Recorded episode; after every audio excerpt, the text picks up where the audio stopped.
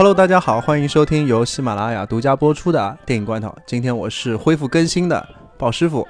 哎，脑花，我是腿可以捐出去的脑花，腿可以捐出去的脑花。现在我是第一次那种看不到脑花的状态和脑花在录节目，因为他躺到了那个沙发里面。你对啊，找了一个特别合适自己的坑。就埋到坑里去了。那今天我们主要的一个内容是围绕着我们怎么又恢复更新了，是吧？然后还要首先就是要跟大家说一下对不起，主要之前的问题还是出在我身上。一是我在做那个移动咖啡车，第二呢就是被抓去做了一个封闭式笔稿，大概有一个星期一直是在做笔稿的这种状态，所以这一段啊，其实我在跟那个。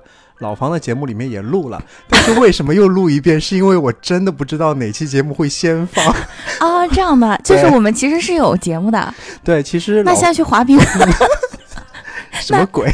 那还录个鬼？我以为我以为是没有节目啊。好，那我们回来啊，说这一期的重点。我们这一期是。说还是说韩剧，因为最近一直没有跟老脑花录节目，也是因为就是韩剧和日剧都没有比较好的表现，可以这么理解？呃，差不多。然后呢，其实《镰仓物语》也不是一个我特别喜欢的题材，嗯，然后就觉得还是算了吧。嗯，《镰仓物语》因为之前也是已经有资源放出，但是群里的小伙伴基本上都是处于比较反面的教材的那种感觉，觉得说的故事说的不太好，对吧？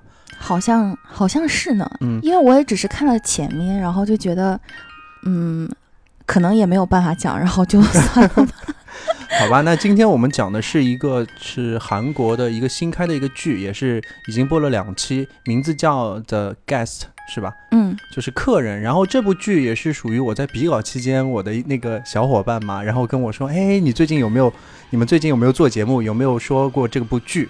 他也提醒了，所以那天我给你打电话就说，哎，这个我们能不能说一下？它其实是一个就是算是惊悚和恐怖题材的一个韩国的新的剧，对吧？我最开始看这个剧的时候，那个看了一下，他说他是以驱邪啊驱邪，然后对这样的一个题材的剧。然后我其实是因为想看这个女主角，然后所以才看的这个。郑恩彩可能很多人不太熟悉，因为她演的韩剧不是特别的多。她隶属于我之前很喜欢的那个高贤婷那个女演员的公司，然后他们是一个很佛系的一个 经纪公司，就是包括赵寅成他们三个人都是同一间公司的嘛。你就看三个人基本都不出来，都不出来演戏的，就很神奇。然后这个女主就是。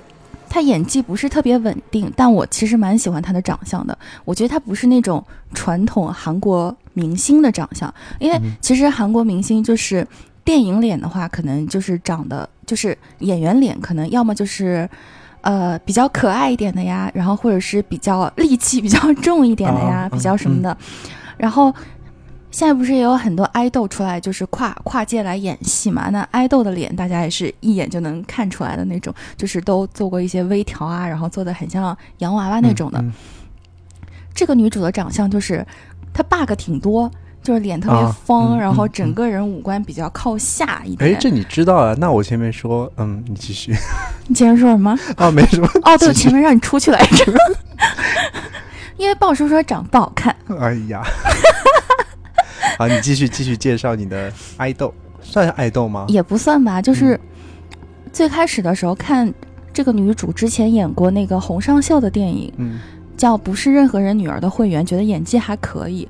然后后面再看，呃，有一个就是半路夭折的一个电视剧，之前我们也讲过一个韩剧，就半路换了女主，把高贤婷换下去了的那个很无聊的一个推理剧，然后她也算是女配，然后现在她是一个。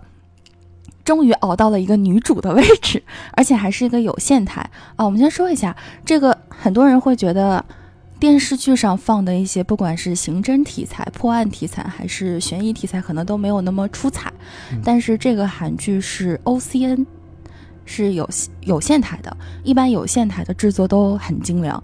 然后特别是像 OCN 和那个 TVN 之前都做过很多这种系列的剧。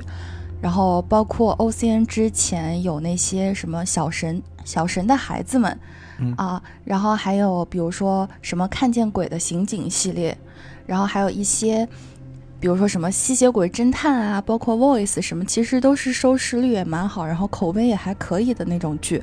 哦，就是啊那种有点恐怖、有点惊悚的这一类的剧是吧？。对对对，哎，其实我稍微打断打断一下，就像我一开始就说要说的。啊，对，就是一开始想说的，就是就是一个惊悚或者是恐怖的剧，它拉的时长那么长，一般七集、十二集这种的，然后我嗯是在。两个月之内去持续受到惊恐这件事情合理吗？是在剧里面经常是在韩剧里面是经常会，啊、时隔一段时间就出来一个恐怖剧，时隔一段时间出来一个恐怖剧，这样是吧？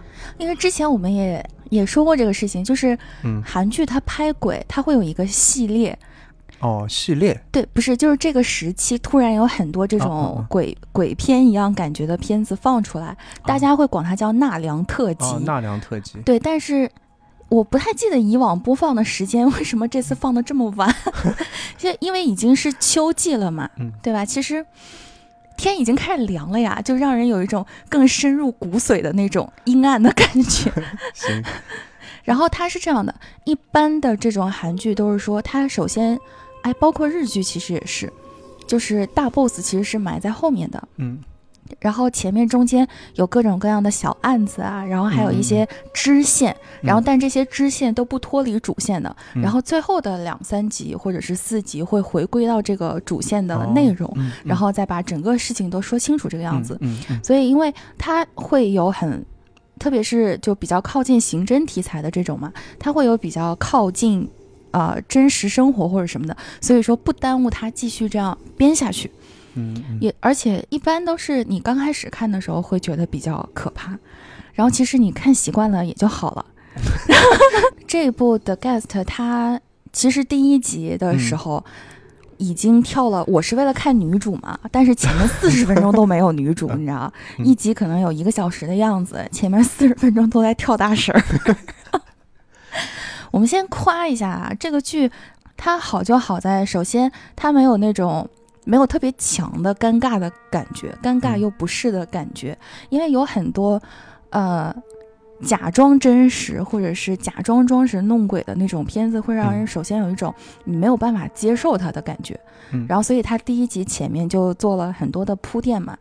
就男主这个小孩儿，他们全家就是一个呃巫师的世家，嗯。然后经常看到就是有各种各样大排大排场、大排面的 这样的嗯。跳大神儿的细节。哦，我不知道这个样子讲是不是很合适啊？就还好，我觉得是，就是这样啊，是这样。对对对，然后呢，就是他们村子里有一个传说，就是有一天村子里面突然来了一个外来人，嗯，然后呢，他说他叫朴日图，有的翻译成了朴朴日日岛，其实嗯都是差不多的嘛。哎，这个英这个韩文怎么念？你念一下好吗？为什么？就是因为就是我看到一半不是在问你嘛，就是啊韩文中的这个朴日岛，它是不是有其他种的含义？其实没有啊，这种叫 p a g i d o 的人应啊该蛮多，应该蛮多的吧？就和你叫 Pocket，你叫 Pokemon 就差不多是吧？对啊，他就也没有一个特殊的那种含义，对吧？对，因为哦他不像是说是从什么什么故事里面，啊，来自对哪个故事的一个神、一个邪这样的？对他就是一嗯个我姓朴，我叫日图。啊，可以，行，啊，然后这个人好像是说，渐渐的杀光了全村的人，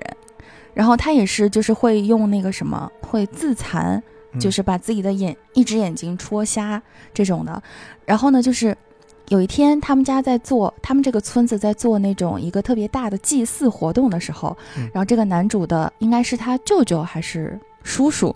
反正因为韩文都是一样的，我看的第一个版本没有出那个中文字幕字幕，嗯对。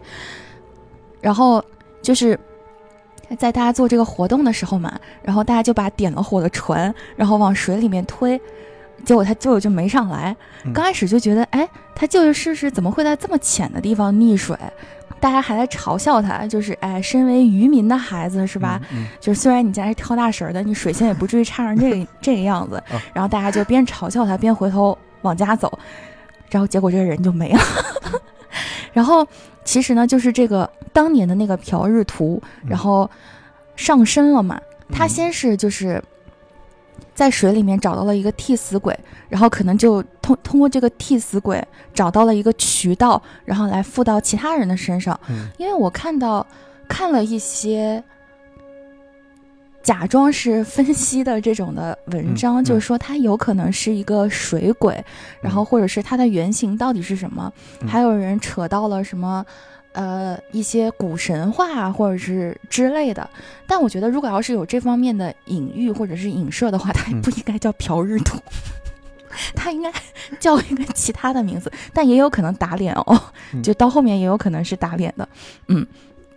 然后呢，这个这个朴日图其实上到了男主的身上，因为在讲他小时候的时候，这个小男孩儿啊，这个小男孩儿首先先讲他从小就有一点灵异的感觉，嗯因为第一幕这个比较可怕的，就是稍微可怕点的镜头出现的时候，就是他突然看到了一个中了邪，然后又满脸是血的一个鬼影。嗯就是他们家一个去过世了的一个人，嗯然后因为他总能看到这种不干净的东西，然后家里面人都说说，哎，你这样我们不要面子啊，对吧？我我我们可是就是巫师世家，然后你给我搞一个你你到处见鬼，觉得合适吗？然后就经常不让他讲嘛，然后后来他就是。被那个朴日图上身了之后，他首先也有一个第一个反应，就是说他的右眼不是看不见了嘛，然后他也能看到一些奇怪的东西，然后也有一些奇怪的反应，然后但是呢，他也同时受那个朴朴日图的控制，就是说不让他告诉他妈妈，就不让他跟其他人讲，然后他家里面能跳大神的人，然后还有能驱魔的人，慢慢慢慢的就是基本上他们家里人都死光了，嗯死光了之后呢，就找了他们家里面人就找了一个是隶属于天主或者是基督这个联盟的神父，然后过来来替这个小男主去驱魔。然后这个时候呢，我们的男二就出现了，因为我们男二是当时的这个神父的弟弟。然后当时这个神父来替他驱魔的时候呢，朴日图他下面的这个小鬼，然后就附在了他哥哥的身上。然后他哥哥回家，也就是说当年的那个天主教的神父回家之后，就把家里面的人都杀了。就是前面的话，大家看的时候可能会觉得稍微剧情很零散，因为现在鲍师傅眉头的皱纹已经形成了很多条。这个倒是一一直有的一条哦，这样的吗？对对对，一直挺惆怅的人。然后其实就是怎么说呢？就说到这里的话，它其实前大段是有一个像正儿八经的鬼故事的嗯一样的东西，然后它可能用到很多很多大家在看鬼片中出现的桥段，而且它主要是以视觉视觉感受和整个氛围感受来让你能够看进去的。而且它做的其实也算可以吧，我觉得还可以。就制作做上不算不精良，因为它的一些制具、制制景啊、道具啊，其实看得出还是还是花了算是点钱的用心的。嗯，对对，花了点钱的。对，然后只是觉得，哎，为什么会这么直白？就是特别直白的就把前面的那个鬼故事，因为鬼故事我们都知道它会藏一些梗啊，让你去想啊什么东西。它其实不是啊，它就非常直白的来把这一大段给介绍完了，主要让你去感受那个惊悚感。但但后面看越看到后面越觉得，哦，原来他其实是做一个前情的一个介绍，所以他需要很快的去把这些东西给铺陈出去。就像你说的，有些可能剧里面大 boss 都是在最后两集才出现，对吧？他是一嗯开始就 扔了个炸弹出来，对，因为后面会讲到有各种各样的人，然后被鬼上身，然后做出一些什么，就是杀人啊，或者是各种各样的事情。你如果不把这个东西交代出来的话，会觉得上身的人嗯很尴尬。他啊就是刚开始会给你嗯埋一个什么呢？就是我后面不管出现了什么样的事情，你嗯你都觉得是可以接受的。嗯就是他先把那种就是，嗯，因为我们很多以前讲这种鬼故事的人，就是也会这个样子讲给别人听嘛，对吧？？对就是嗯哎，我我跟你讲啊，以前有一个谁谁遇到一个什么什么什么什么样的事情，他其实第一集就是这个样子，就是我先告诉你啊，发生过什么样的事情，然后从这个鬼上身，因为它为什么叫克呢？就是可能。以前他他最开始不就在讲什么客从海上来，就是有一种说，首先第一他肯定是个水鬼嘛，这也就解释了为什么第二集的时候会有很多尸体啊，就是被鬼干死的人，就是都有身上都有海水，这也是就是这这些案件说不通的原因，然后这也算是埋了一个梗，然后还有第二呢，就是说。有很多民间就是说，哎，我不许你讲有鬼啊、有神、有什么的，会真的把他们招来，然后所以呢，就用克来代替，就像给他们起了一个昵称一样的昵称。嗯，然后呢，嗯，我们男二出现的时候，就刚刚有讲嘛，就是因为那个男二，他的哥哥之前是因为想去驱魔，结果。被反噬，然后回家杀了家里面其他的人，然后这个小小孩子，这个男二为什么得以保存呢？就是因为当时开车路过的一个女警察，然后算是算是多管闲事儿吧，然后救了。多管闲事儿还行，行，差不多，差不多，差不多。然后救出了这个小男孩儿，这个小男孩儿，因为你想啊，他哥哥之前是一个。牧师耶，然后突然回来就是什么眼球突出啊，变得面 面部狰狞啊，然后开始是不是做笔稿之后都这样？对，进行家庭内的大屠杀。然后这个家里面唯一的幸存者就是这个弟弟嘛。然后弟弟特别巧，他其实本来啊，这个故事告诉大家一个什么呢？就是你真的要好好去上学，你如果 逃课在家，然后趴在床底下是会被鬼杀的。好吧。然后呢，这个小男孩因为目睹了这些东西嘛，之后他肯肯定是有了一种不管是心理阴影也好，还是一种想法也好，他总要找出原因的嘛。平常一个自己就是又和善，对吧？然后又。以这种什么宽宏，那叫什么？以胜负之名，以一种宽宏的心做事的哥哥，为什么做出这样的事情？然后，呃，他可能也是为了去寻找一些原因和解一些线索。然后他后，呃，他长大之后也在从事这个神父的这个职业。啊，然后呢，这个男二就长成了大家都特别很多少女都特别喜欢的金彩玉。然后金彩玉他。也不是第一次碰这种题材，之前 TVN 有一个也是能够见鬼的剧当中，也有也有金彩玉这个演员，他也是一个男二号，然后是那种为数不多基基本上讲不到话，就是没有出番的一个 一个男二，啊，好像这个男是这个男演员后面前面的时候经常出现。在什么《玛丽外宿》中，然后还有一些很多的韩剧的时候，都会演这种就是比较冷酷，然后因为有点面瘫的这个样子的一个角色啊。然后这次出现之后，很多人就觉得，哎，终于又能等到这个他们他们的欧巴了，而且戏还可以，虽然也是从第二集后面才出来的嘛，戏份也还可以的。还有一个角色也比较重要嘛，就是啊。在这一家遭遭受他哥哥血洗的时候，对吧？就是我们最早的那个小男生，在十字路口遇到了这个管闲事的那个女警的女儿吧，算是那时候看不清楚，夜灯照耀下觉得不知道是男生，是个小男孩。对对对对对。然后这条线其实到这里差不多就把过去的故事给说完了，就断了。嗯。转转过一个场景之后，因为那时候脑花我们在外面。收拾碗什么的嘛，然后回来之后我说：“哎，狗哥放哪儿了？” 他说：“哎，到现代了。”我说：“我，什么什么？喂，在说什么呢？直接到现代，让我跳过去看一下。”他说：“不要看，不要看，直接直接切了。”也就是这样的，就是到了现代，其实已经事隔有个十几二十年了吧。嗯，然后就直接开始了，直接开始进入城市里的故事了。对，直接开始进入了一个新的案子。嗯，然后呢，就是说，在一个什么水库里面发现了一具尸体，然后呢。呃，就继续查下去，就发现了说这个这个清洁公司里面一直旷工的一个人，然后这个人就是可能腿也也是已经捐了吧，就是因为一次一次那个过度劳作之后的一个那叫什么后遗症，然后已经全身不能动了，然后但是呢他。被那个朴日图下面的小鬼选为了新的那个附身的对象，然后进行了一系列的屠杀。然后第二集就主要在讲，因为女主首先她是一个世外世世外人，她没有，她只是看到过小时候有这个命案，但是他不知道是有一些神啊、鬼啊或者什么的存在，嗯因为女二在这个呃女二去了，因为她戏份实在太少了，因为女主就是类似于其实观众一样的存在，就是我要怎么样让大家去相信，让正常的观众、正常人类啊去相信哦有嗯有这个有鬼、有神、有什么这样的嗯事情。哦然后以至于他们后面怎么样发展？就比如说啊，假如说前面都没有这些背景，没有什么交代，也没有什么的，突然你你说，哎，我是这个案件的知情者，我来给他驱个魔，就会傻呀，对啊，就会变得很奇怪。所嗯以就是。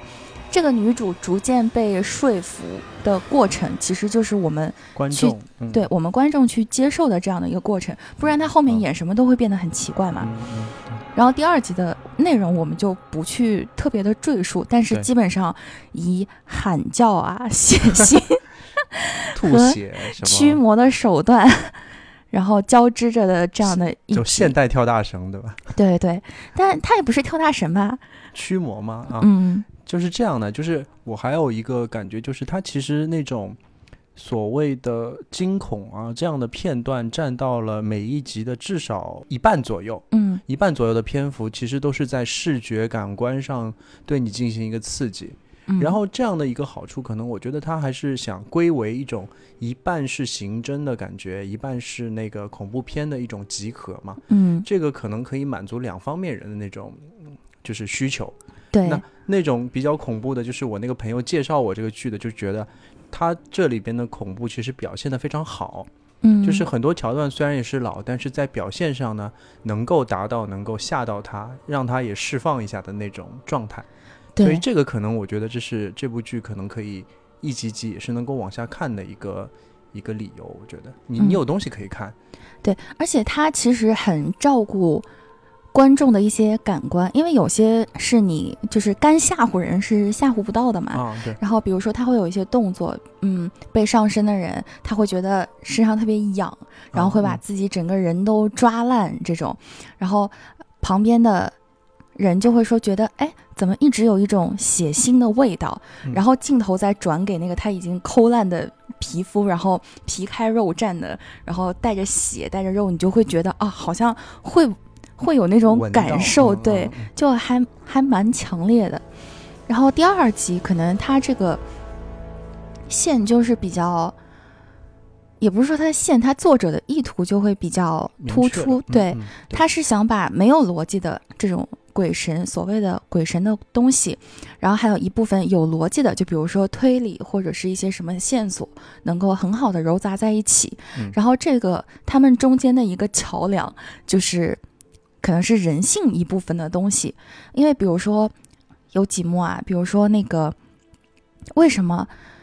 明明是一个一直受欺负、受霸凌的一个清洁工，他会被这个鬼上身呢？就是因为他认为这个社会对他充满了恶意。嗯然后，首先呢，就是他自己的一个心态到了一种极度扭曲、极度委屈。这就是一种另外不健康方面的释放嘛，我觉得，嗯嗯这种人，然后他他就会被附身嘛。给我感觉，如果要是这个朴日图有有台词的话，应该就是那种怎么样，兄弟，是否对现在的人生感觉到不满？搞半天写公众号的呀，是不是觉得自己活得很委屈？是不是觉得，嗯，把你就是就是把你搞成这个地步的人，然后反而活得很好，你是不是想反杀？要不要考虑让我附个身？如果他有台词的话哦，嗯就是他基本上应该应该是这种套路吧嗯。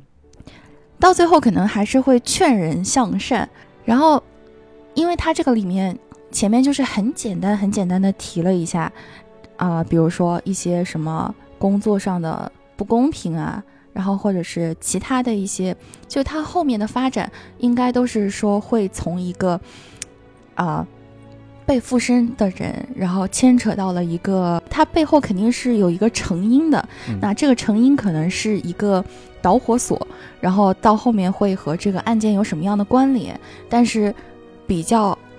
每一集的结束啊，有可能，或者是说每一段小故事的结束，可能都以杀死了一个小鬼，就是驱走了一个小鬼，呃为结束。然后，因为第二集结束的时候，男主的眼眼神突然又变换了嘛，就感觉好像他和朴日图又有了一种嗯连接，某种连接，对吧？嗯，眼睛一闪，觉得事情没有这么简单，然后啊。埋下了一个小伏笔。嗯。啊，所以现在这个东西我们看到现在其实也是只播了两集，嗯。也不知道未来的一些走向，而且就是对我来说，我看恐怖片也不是那么热衷啦，就不太会是那种一定要找来看的那种受众，所以我看这个的时候是觉得，嗯、可能视觉效果还可以，带入就是那种气氛的营造还是属于不尬的，嗯。但更多时候会觉得跟以往你介绍我看的那些韩剧还是有点差别，就是我以往都介绍你看什么？迷雾啊这种，它就是剧情或者说人物塑造上就更强强一点，很让你想要往下去看的。但这个好像扣子还没有那么紧。对，因啊为它其实叙事的结构有点过于的松散。他虽然前面很着急的把事情都讲清楚了，但其实有些关系交代的比较乱。嗯然后有一些人会觉得，哎得、对，嗯会说，哎，为什么男主被上身了之后，他就没有戳瞎自己的眼睛，没有去杀人什么的？就是会有很多的疑问，其实是他逻辑不严谨。你我们认为他目前来讲逻辑不太严谨的一个地方，但是也有可能是因为他们家就是那叫什么啊，对，祖传 祖祖传抗体比较祖传跳大神比较、啊比较强吧，然后给他的一种精神的支柱，还要么就是可能也真的是没有什么问心无愧的事情，嗯。所以就是他没有特别那叫什么，他不需要先战胜自己的心魔嗯，他只是要去对外去抵抗就好了，所以因此可能没有那么大的屠杀意愿吧，我觉得。啊，然后还有就是看到后面的时候，有的时候会觉得乱。就是嗯。你反过来在想，就是我靠，到底怎么了？到底是什么关系的时候，我劝大家不要不要太过于纠结这个事情，纠结，就这嗯。样看下去，你就知道哦，小孩得救了，哦，什么怎么了？然后慢慢慢慢会理清，我觉得会理清这个关系的。而且嗯其实没有特别理清，也没有什么障碍的，嗯因为它应该是小支线、小支线，挺多的，对，嗯这样，然后一路有点打怪模式的这种，嗯打怪升级，嗯然后到最后遇到大 boss 这样。对，嗯，挺王道的一个做法。然后就是韩国难道没有像那个奶飞这样，就是一下子播出所有集的这种先例吗？就是一个剧集我十十二集，我一天就放出全放出了我目前没有看到过，因为韩剧是边播嗯边拍的，啊日剧也是，就是大部分日剧也是边播边拍的。啊，嗯就是这种，如果是它的收视率不是很好或者口碑不行的话，它就是面临直接停播的那种危险。他会很，它会提早收，啊或者是说它有一些走向是想跟着舆论去走的。嗯然后特别是一些爱情片儿吧，就比如说那个最后谁到底跟谁在一起了，或者什么的，哦哦。他们有的时候是会考量，呃，我怎么样去最大程度去迎合这个观众，嗯。或者是说观众提出来的一些问题，然后其实是编剧和或者是整个团队都疏忽的点，嗯。然后有人发现了这个点，那你是不是在后面的剧集中要做一些补充，嗯然后给大家家一个答案这样的？因为如果韩国就之前有人问过，我记得好像就是之前有问那个制作团队的时候，就问他们有线台是不是愿意先全部都拍完，然后再放嘛，这样完完成度会高一点。对因为之前那个《花游记》还有什么，其实很多片子都出现过不同的问题，就是因为太赶了。嗯。然后就说他们的意思就是说，我们还是想能够及时的去回应观众的反馈是一点，然后还有呢，就是说想能够更好的把控一些，就是播出去之前的一些未知的因素，嗯就是能够及及时的进行一个调整，嗯然后所以才会嗯边拍边播。但是你跟我说韩剧像这个剧是一个周两期，嗯对？吧？那它嗯跟得上那个舆论的走向吗？跟得上的，完全跟得上的，哇，那我们嗯节目什么时候可以跟上不可能的，不存在的，群里的走向？对不存在的。就不存在是吗？啊，这个好像不错，我们就嗯嗯嗯，然后就一个月过去了。有有就有的时候就是群里面会说，哎，哪个剧可能不错？我有的是我我也觉得挺不错，比如说云图啊什么的。啊，然后啊哈，真的好喜欢啊！最终还是要看两位 C 位好好说之类。然后没有啊，然后就这个事一个情就月过去了。对，这里还有就是很惨的一个，就是其实我跟迅哥儿录过一期那个《让子弹飞》啊，不不是，就邪不压正，你知道，就都忘记了。我在昨天跟他吃饭说，哎，我们那录的那期节目我到现在还没剪。他说啊，我们录了什么东西呢？就是这种状态，就是蛮好啊。大家毕竟那叫什么，录节目没有得失心是最重要的。什么鬼？然后其实韩国之前，呃。有蛮多韩剧都是这种跟鬼跟神有关系的，然后他都能把这种题材丰富的蛮好的。就像之前孔孝真演的那个《主君的太阳》，他到后面就是能够有一点那叫什么偏爱情线啊，然后还有那种 纯，还有那种就是怎么讲？哎，之前我们好像说过《Black》，他也是能见到鬼的嘛。然后还有各种各样的就是。虽然大家都是见到鬼，然后但是有根据不同的反应、不同的人设和不同的背景，它其实能发挥的东西还是很多的。这可能也是看韩剧的一种乐趣，因为比如说我们。看一些恐怖片啊，或者什么的，它其实就是以恐怖为主嘛。嗯。但是因为大众娱乐，就特别是电视剧这种的，它没有特别强的一种某种色彩在，因为它毕竟要迎合的是更多的人，它还是要收视率的嘛。特别是有线台，它可是收钱的。啊，然后所以它就是题材会更丰富一些。即使是原来说我看到恐怖片我就不会看，或者是只要是有鬼这样的东西就不会。我我就不要看，我我就要看爱情片。那你可以去看《主君的太阳》啊，就会揉揉杂糅一些就其他的可看的要素进去。对啊，还挺商业的。其实我不知道这是到底是好还是不好，因为嗯，老实说，我觉得像日本也好，韩国也好，他们是其实商业程度很高的一个国家了。就是对于那种媒体作品或者是说创作的作品来说，它的那种开放度和商业度其实都是很高的。因为我们一直服务那个韩国的客户，也是这样，就会深刻的理解这一点，他们的那种及时需要调整、及时需要改变的那种创意方向，真的是，一是挺折磨人，第二又有一点好处，是因为像我国很多，比如说创意者或者是一些很有意思的那种东西，你看到其实没有办法使用它，因为就最近我是提案里面就是看到很多很好玩的，还有我的那种小朋友都是。在国外读研究生，读那种互动的嘛，嗯，他们就不愿意和商业的任何搭上关系。就是我有个很好的创意，我只希望你在美术馆里看到它，或者是说我家后院里看到它。我不希望他在某个 brand，就每个某个品牌的下面看到它。但韩国和日本，我就完全不是的，他们就是开放度还挺高的，挺愿意，就是我有东西啊，能卖啊，好呀，就赶紧。让所有人大伙儿来看啊，就这种这种感觉挺好的，我觉得。对，因为对，因为它是这样的，就是首先它有商业的价值，然后在我们以我们观众的角度来讲，就它不是一个让人讨厌的东西。就我们有很多那种电视剧啊，然后你一看就觉得哇，这要不是洗钱能拍成这个样子，就是因为它可能也是。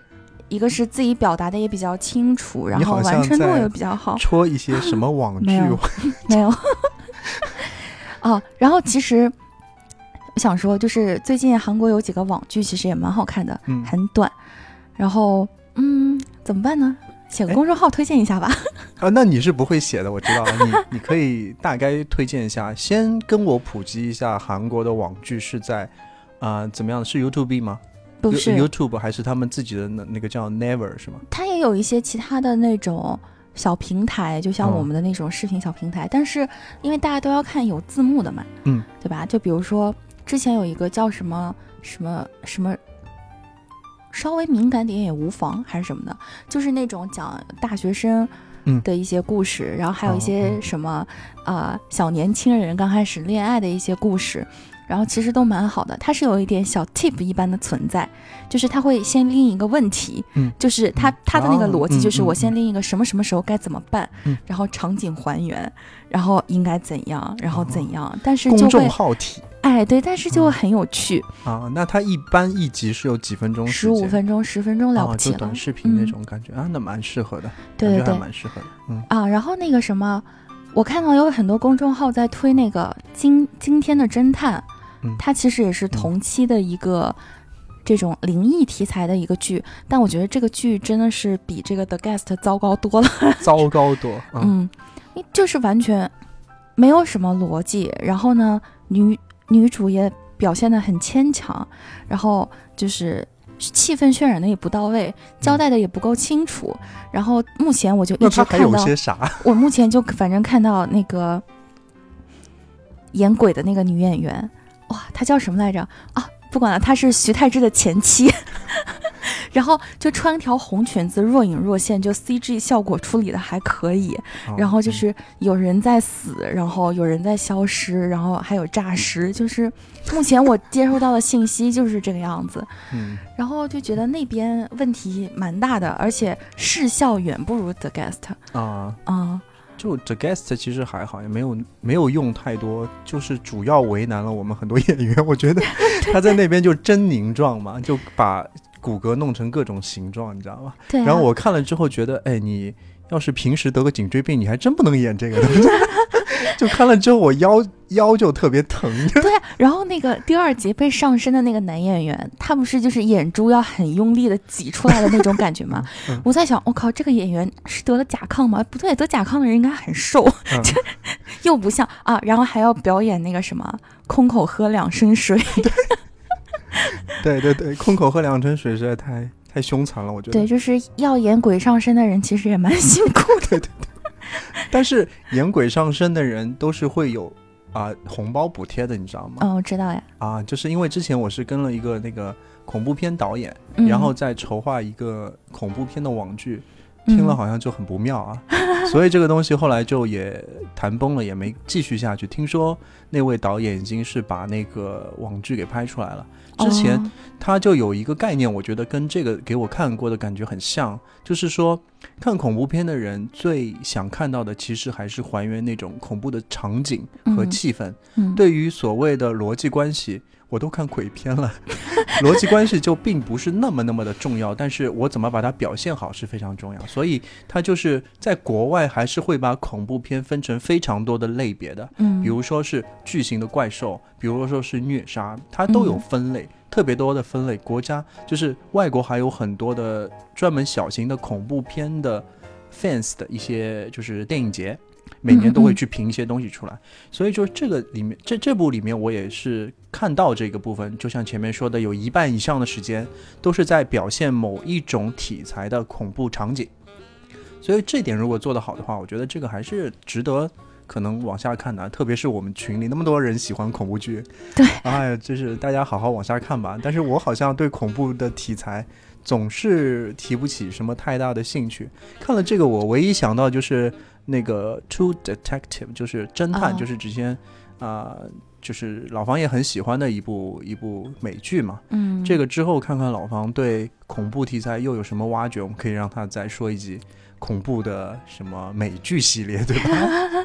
帮他在这里填坑就还行，我觉得好开心。就是还有就是我特别不理解，如果要是前面有有东西放，我还在纠结这个事情，有东西放就应该让我去滑冰 什么鬼吗？啊。然后说一下，前面真的是不管是日剧也好，还是韩剧也好，都是嗯历经了一个很无聊的一个夏天。然后在九月二十六号吧，好像会上两部韩剧，其中有一部是郑秀晶主演的，然后是一个那叫什么黑客，然后还有各种各样的人，就是他们会把一些通过那个不得当手段得到不义之财的人的钱先弄过来，然后再还原社会的这样的一个故事。这个题材，对这个题材，其实之前蛮常见的。嗯，啊、然后还有一部就是叫九第九个房间，然后是金喜善，应该是金喜善主演的，我我不知道会不会讲错。哎，九号房间没有讲错，room number nine，好巧啊！这个是好像你说九月份里其实就要出了，对吧？对对对，九月二十六号左右的时候嗯，啊，然后其实那个日剧的秋季档也蛮不错的，但是留到后面再讲吧。因为我们很快就会没有内容了，很快就会陷入另一个没有没有没有内容的窘境。哎，不是啊，你上周不是和啊、朋友去看了《反贪风暴》反贪风暴吗？这个事情也要提，还能不能做朋友？行哇，怎么会有反贪风暴这样的这样的电影啊，你这样说合适吗？很多爱看港剧的其实还是会去看，毕竟要帮希望小学捐票吗？啊，对对呀、然后 完蛋了，我操！哎，但是这这这我得掐呀！啊，但是很久没有看到邓丽欣，我觉得也是蛮神奇的。我反正是很久没有看过她的电影了。嗯，行，那接着感觉也说了有四十多分钟了，然后能用的差不多能有二十几分钟，嗯但我们勉强也是一个节目了，对吧？对，然后就等着又是到了比较折磨的时间段，就是脑花来收尾的阶段。来，脑花来收尾，唱歌吗？这次我的腿不用捐了，我想去滑冰。你想去滑冰？这这真的可以当收尾吗？对啊，就是那叫什么？那个那个烂柿子筐里面挑了一个差不多能讲的，然后勉强看了看，干嘛？什么表情？勉强看了看，然后勉强讲了讲，觉得和我一样闲的人应该是可以看。什么鬼？我们这期结束了呢，还有正常点的版本吗？